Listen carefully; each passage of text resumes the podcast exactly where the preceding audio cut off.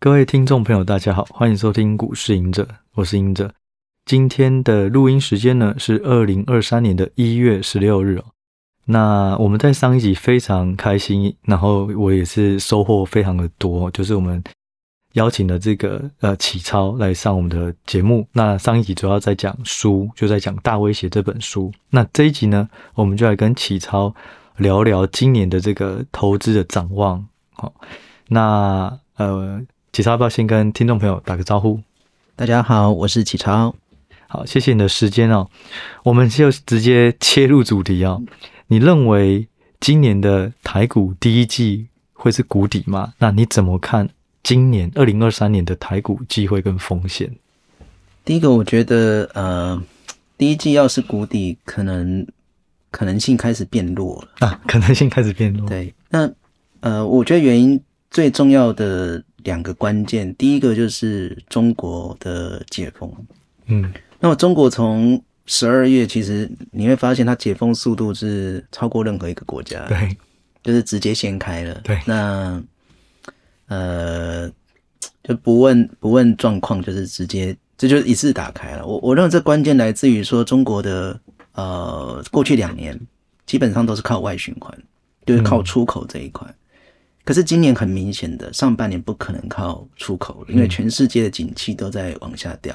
我们可以看到，台湾的出口其实已经是负成长。对，那邻近的几个国家，韩国、日本，甚至是越南啊、呃，甚至是中国，其实都是出现负成长了。所以你不可能在靠外循环的状况之下，那你只能靠内循环。嗯，如果你没有办法打开，就是说你没办法解封，其实你不可能靠内循环的。所以我觉得中国这么急着啊一次打开，跟这个有关。就是你如果再不打开的话，你的景气一定会掉得更快。嗯。但是它一打开，市场上期待的故事就开始出现了。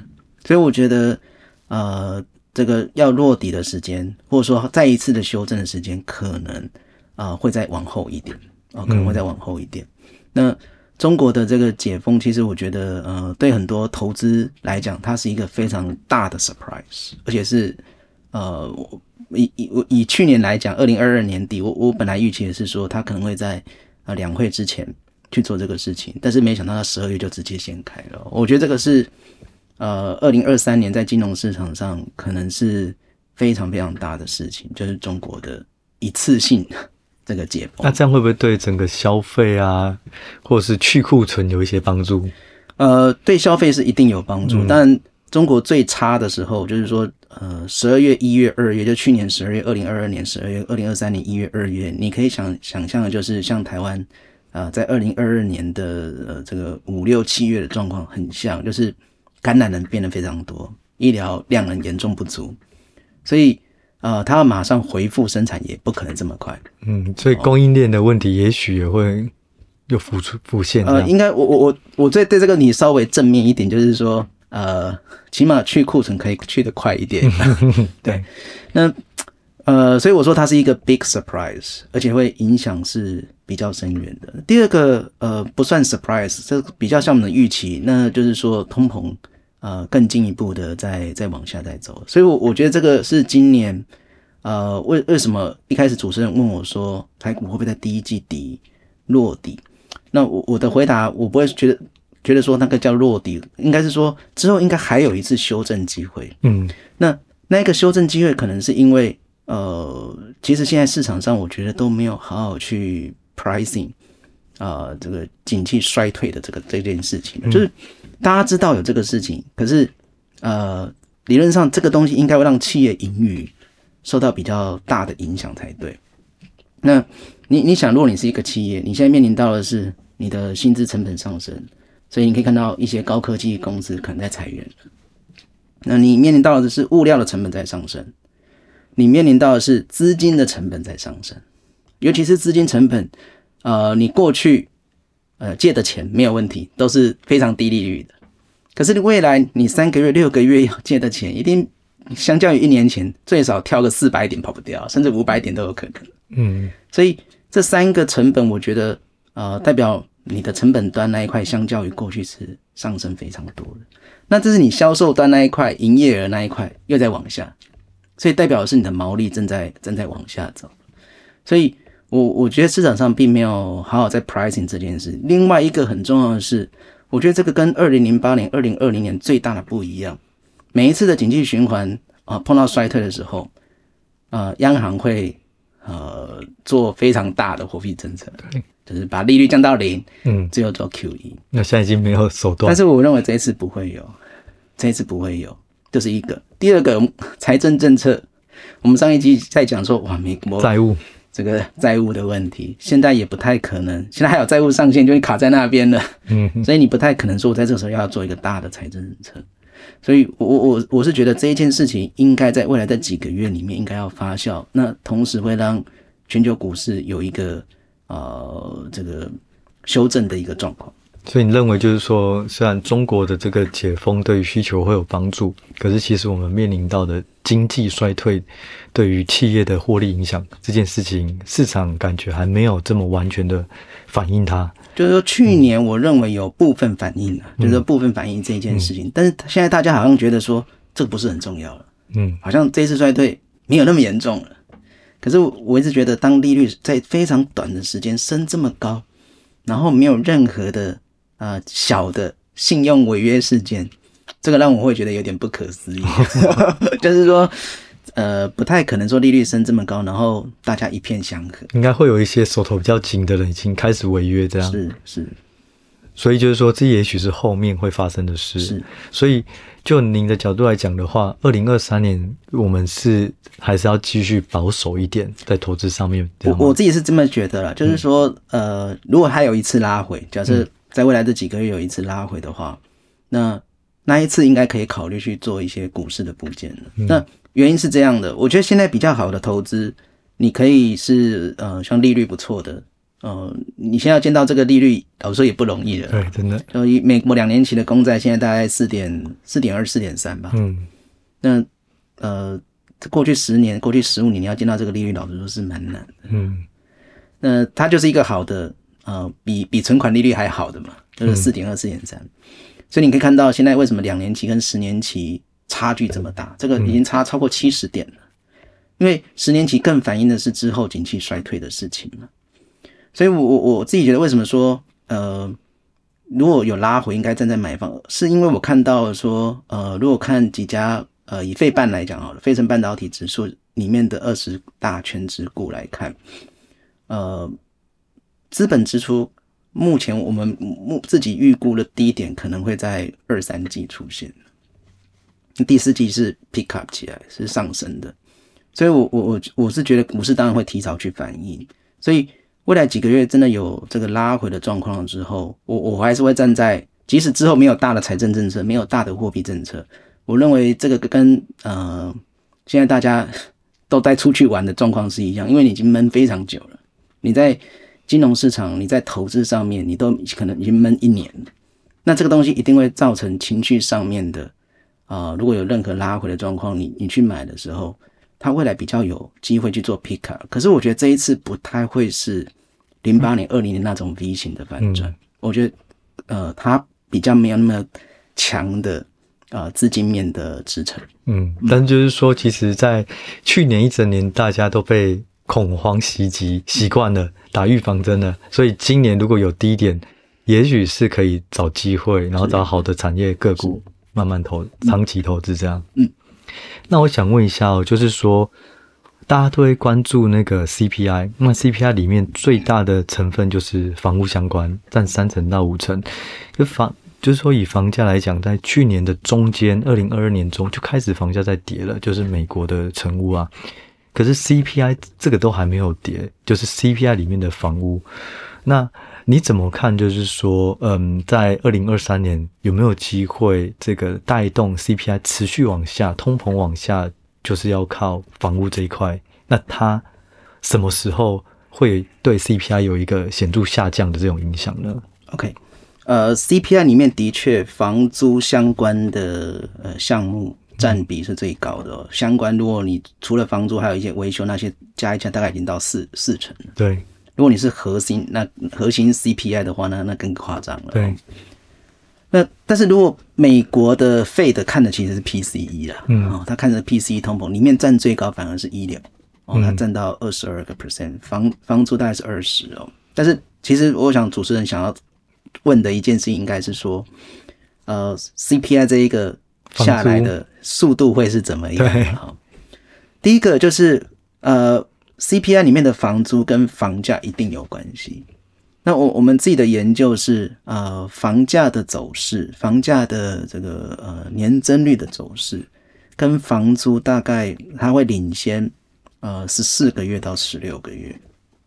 所以你看到美国这一次，呃，其实房价 level 直到二零二二年的六月是达到高点，嗯，那大概下滑到现在大概下滑呃三个 percent 到四个 percent，但是年增率的话。它其实从呃二零二二年的三月就已经到顶了，嗯、大概是二十个 percent，年增二十个 percent，那已经逐月下滑了，现在大概是不到十个 percent，现在大概七到八个 percent 了。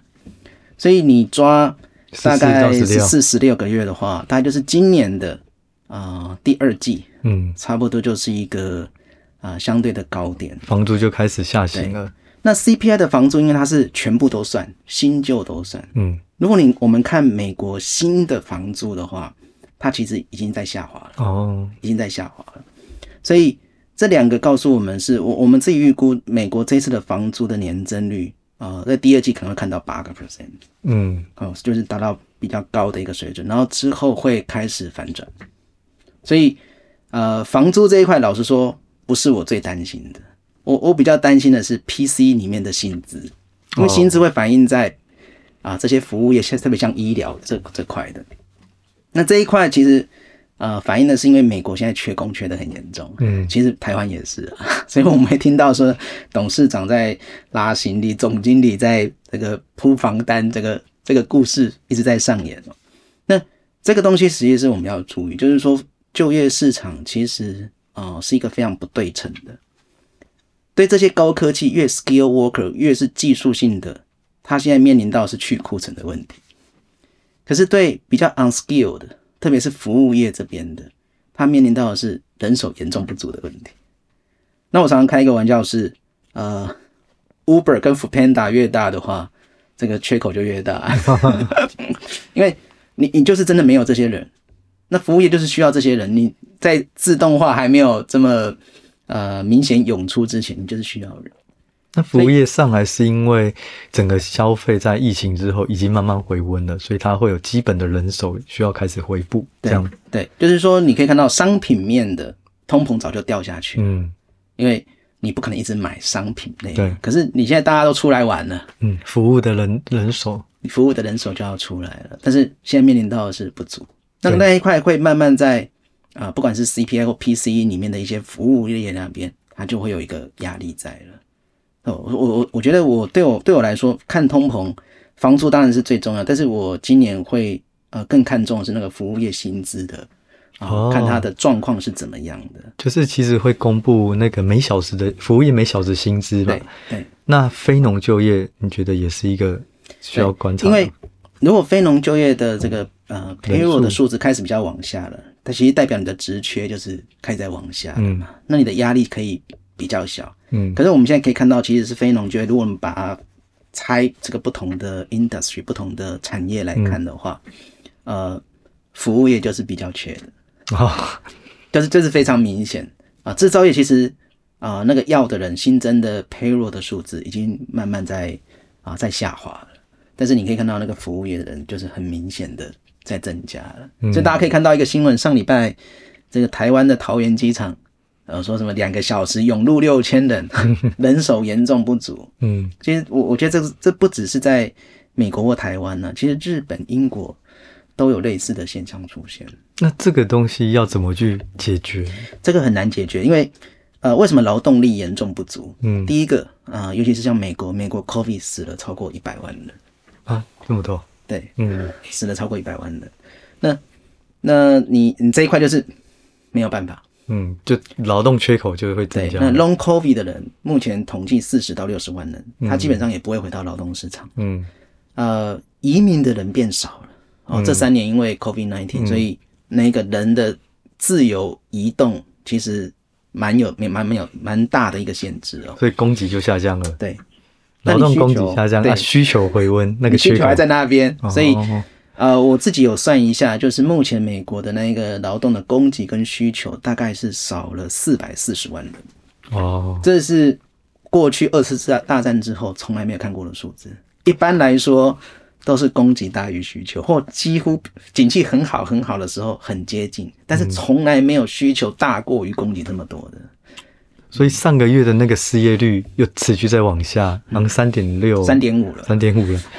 所以这个反而是说，我们在讲通膨见顶前的，其实最最最难解决的一块，对，就是薪资这一块。对，就是通膨的确是见顶。如果我们把就是所有数字合在一起是见顶的，可是、嗯、呃，美国见顶早就在去年就见顶了，嗯，大概超过九个 percent 那时候就是见顶。所以它这几个月都在下滑，商品的。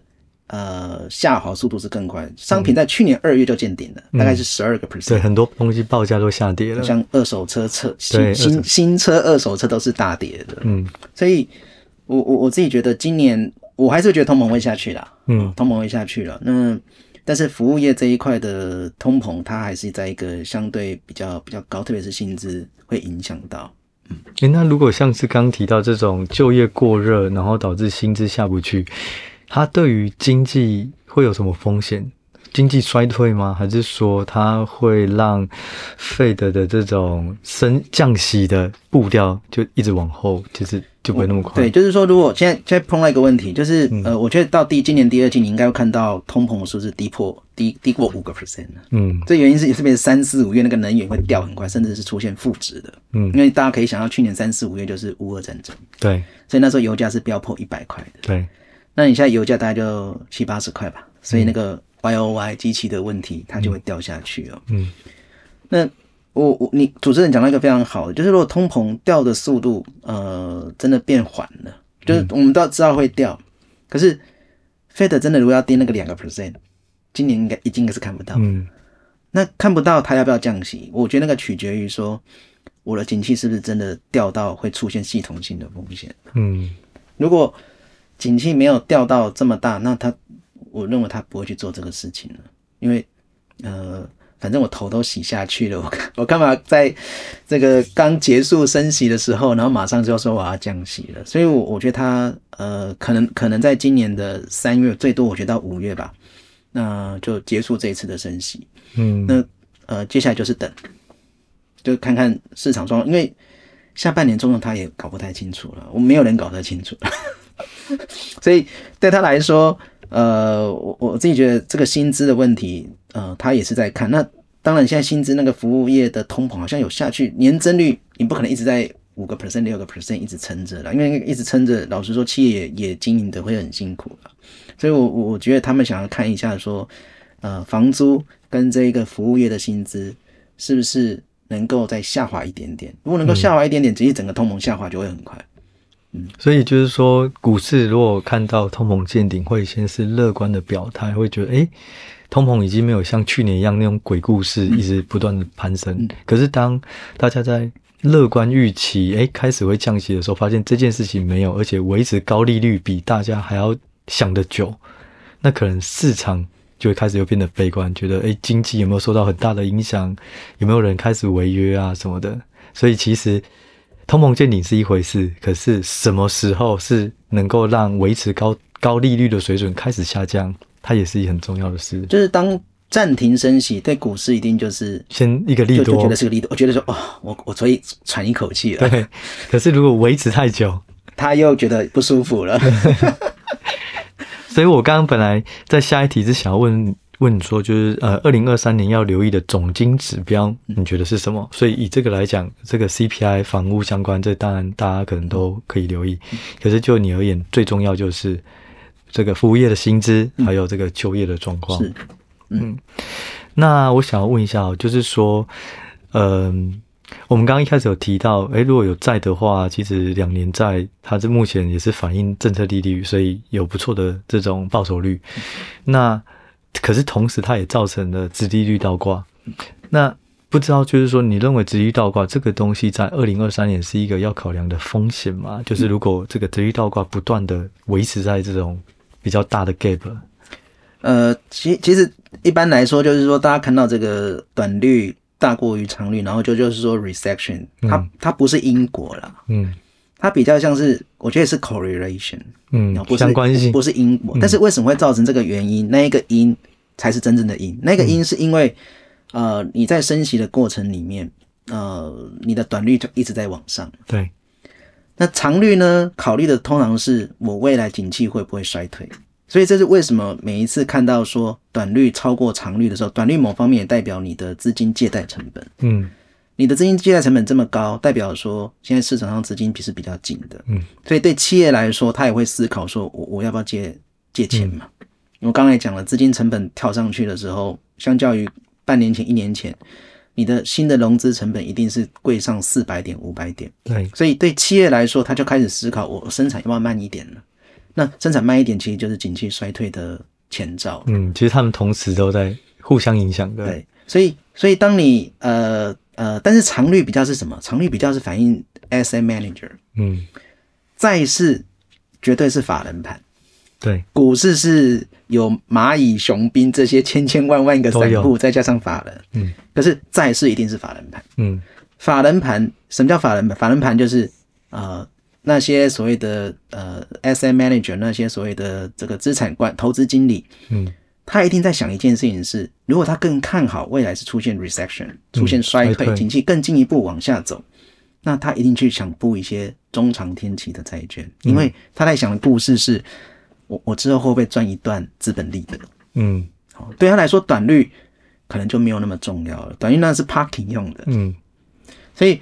我我觉得从债市的行为上面来看，它比较反映了这件事情。那这件行为出现了，那之后出现衰退，并不是说这个出现就会出现衰退，而是说他这个行为已经告诉你说，其实它反映的是未来经济衰退了。所以并不是说短率超过长率，哎，之后就是衰退了。有时候是市场供需，对，它是 correlation，但是它不是因果的关系。嗯，嗯，但我我觉得今年大概都会看到这个现象，就是短率超过长率了。嗯。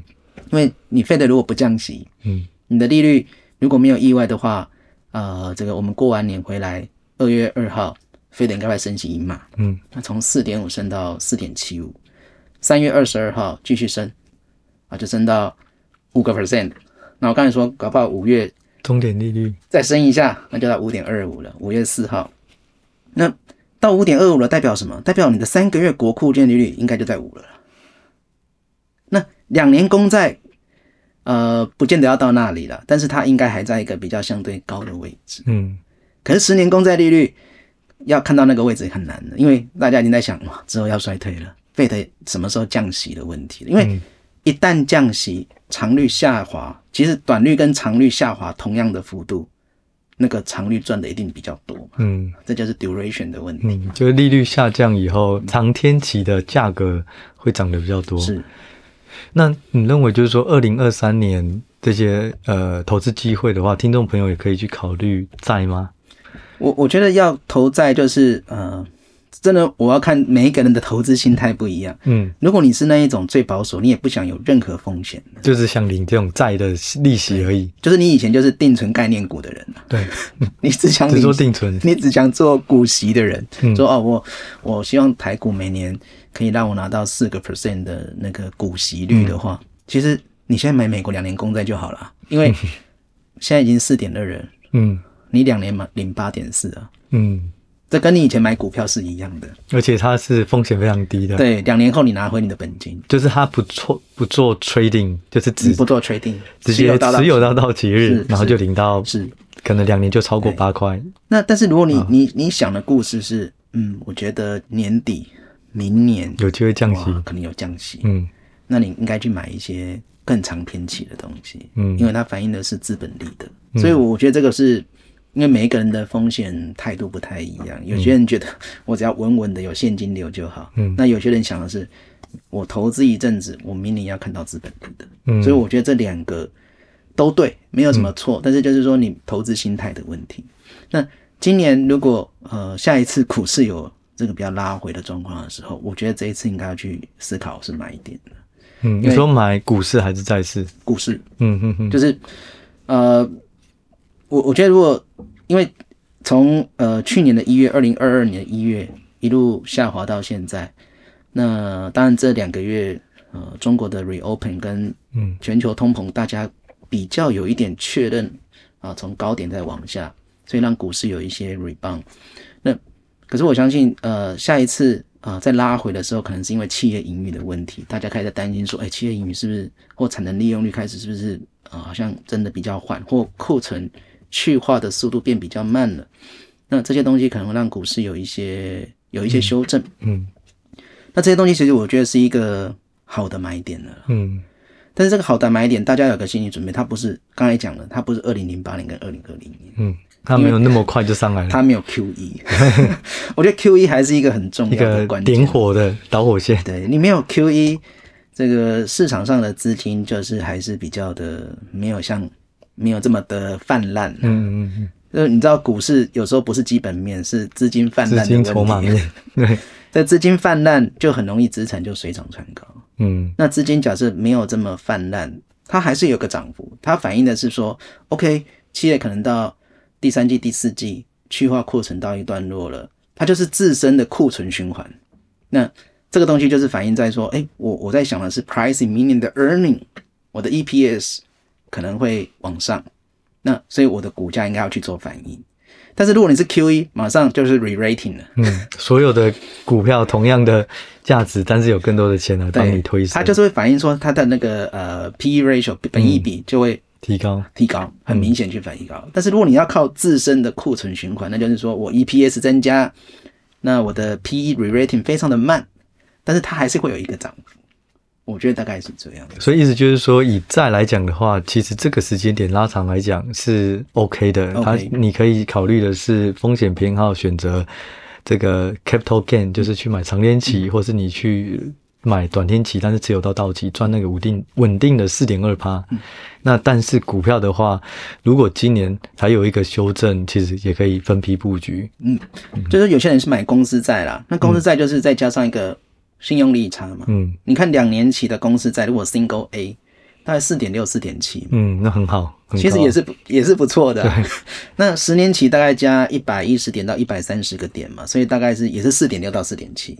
但是这故事有点不太一样了，嗯、就是呃，你在买公司债的时候，你可能会面临到一个状况是，哎、欸，之后好像信用利差会有稍微再扩大一些，因为我都说当利率这么高，然后没有任何。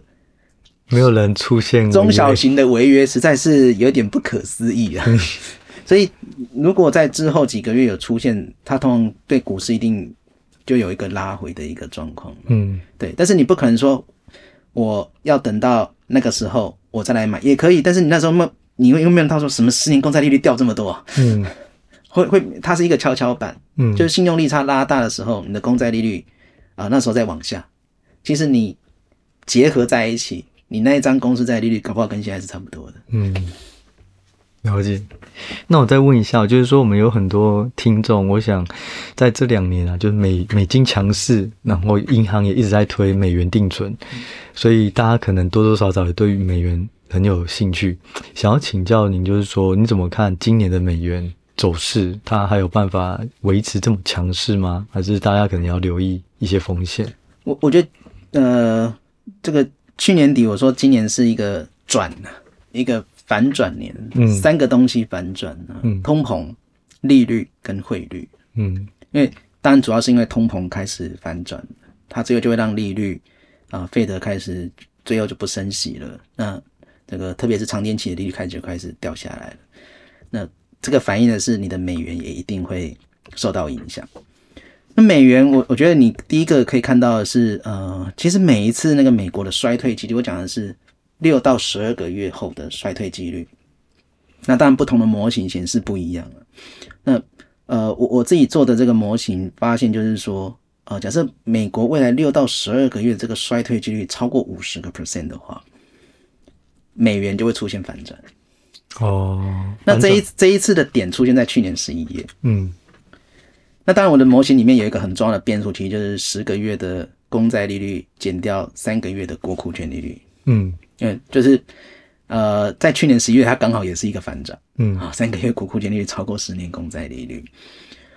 那这个东西反映的是说，呃，为为为为什么会出现衰退几率？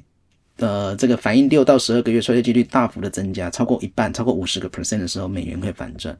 这代表的是，其实市场上在想一件事情：当美国衰退几率很高的时候，它之后降息的可能性在升高。嗯，那降息的话，美金就会变弱了。对，所以这是一个解释的原因。嗯，那第二个是呃，美欧的利差。那美欧利差就是呃，我觉得欧洲还会继续升息啦。哦，英国应该也还会继续升。哦，但美国其实已经，你大概已经 pricing，大概就是今年三月或五月就是最后了。那这个东西就是你利差其实呃不会像之前一直在扩大，它其实已经在缩窄。嗯，这个东西也会让欧元有一些支撑。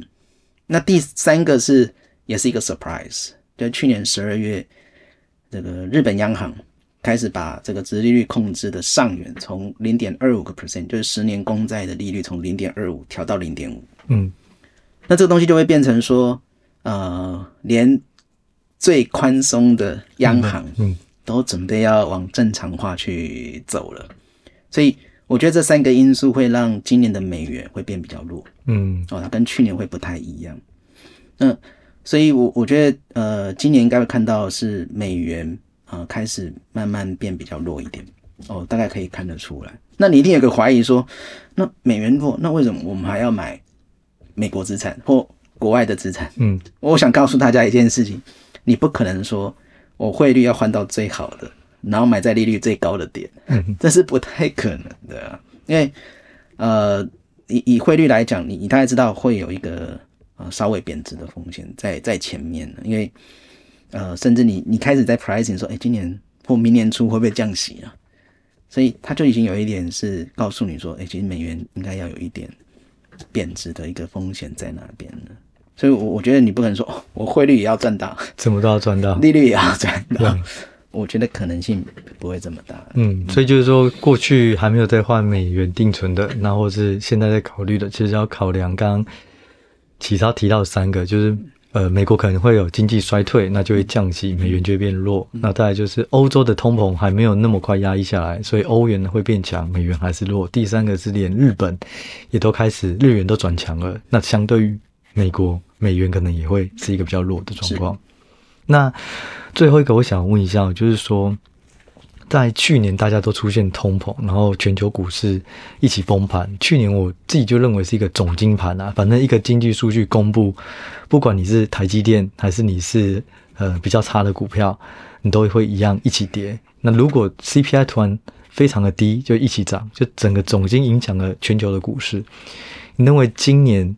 还是这种总金盘吗？还是它会慢慢分化，变成是选股、选产业的这种这种分化的走势？我我自己觉得今年总金的因素会下降，嗯，还是有的。就是说我刚才讲，如果这一波股市拉回，它还是蛮多股票、蛮多类型好的、烂的，嗯，会有会会反弹，嗯，那个是总经的因素，就是呃，你暂停升息嘛，嗯。那先先不管降息，暂停升息，大家心里面先庆祝了，对，就先庆祝了。嗯，可是我觉得之后一定会分化的。嗯，我觉得之后总金的因素不是说不重要了，下一次总金的重点一定会是，那 Fed 什么时候降息？OK，所以还是有那个因素，它不会是，但是它的不会像二零二二年占的权重这么大，占比那么高。对，那现在大家反而回来开始看说，诶、欸，那那个库存谁调的比较好？对对对。因为这个东西就会开始 A 段班、B 段班就会出现了，嗯、整个供应链的上中下游顺序就不同了。对，那大家会去更检视说，一开始一定是呃不管好巴拉烂巴拉，我先买，大家一起动。嗯，那动到一个阶段的时候，大家就会开始比较认真去看说，哎，是是真的库存，或者说大家成本结构的调整，谁调的比较好啊？在面对，反正去年大家都浑水摸鱼嘛，反正 那大家都是总经都是 Fed 的问题。嗯，可是接下来就要考验大家自己在。啊、呃、，logistic，大家在供应链自己的这种运筹能力状况是怎么样，嗯、或者说你去化库存的状况是怎么样了？嗯、所以我我自己觉得，今年总金盘的因素会下降，嗯，不会像去年这么重。呃，尤其越到下半年的时候，大家会更看一些就是个股呃的状况是不是？呃，我觉得这个差异一定会出来的。嗯，好好的经营跟坏的经营一定会更突出。其实我也很认同，就是我也认为今年应该会是一个选股盘的一年。那我从启超这边，我也觉得就是说你是有一点审慎乐观啦、啊。你认为有机会但是有可能会在机会之前会先出现一个企业获利衰退下修的疑虑，那还会有一个好的买点。但是今年呢，基本上应该会比去年还要再好做一点，机投资机会再大一点。好，那非常谢谢启超的分享，那也希望听众朋友在今年呢。呃，好好的努力做个股或产业，甚至总经的一些数据的一些追踪，应该会有很好的投资机会和报酬。那我们就下一集再见喽，谢谢启超，谢谢赢者，谢谢线上的听众，好，谢谢听众，我们就下一集再见，拜拜，拜拜。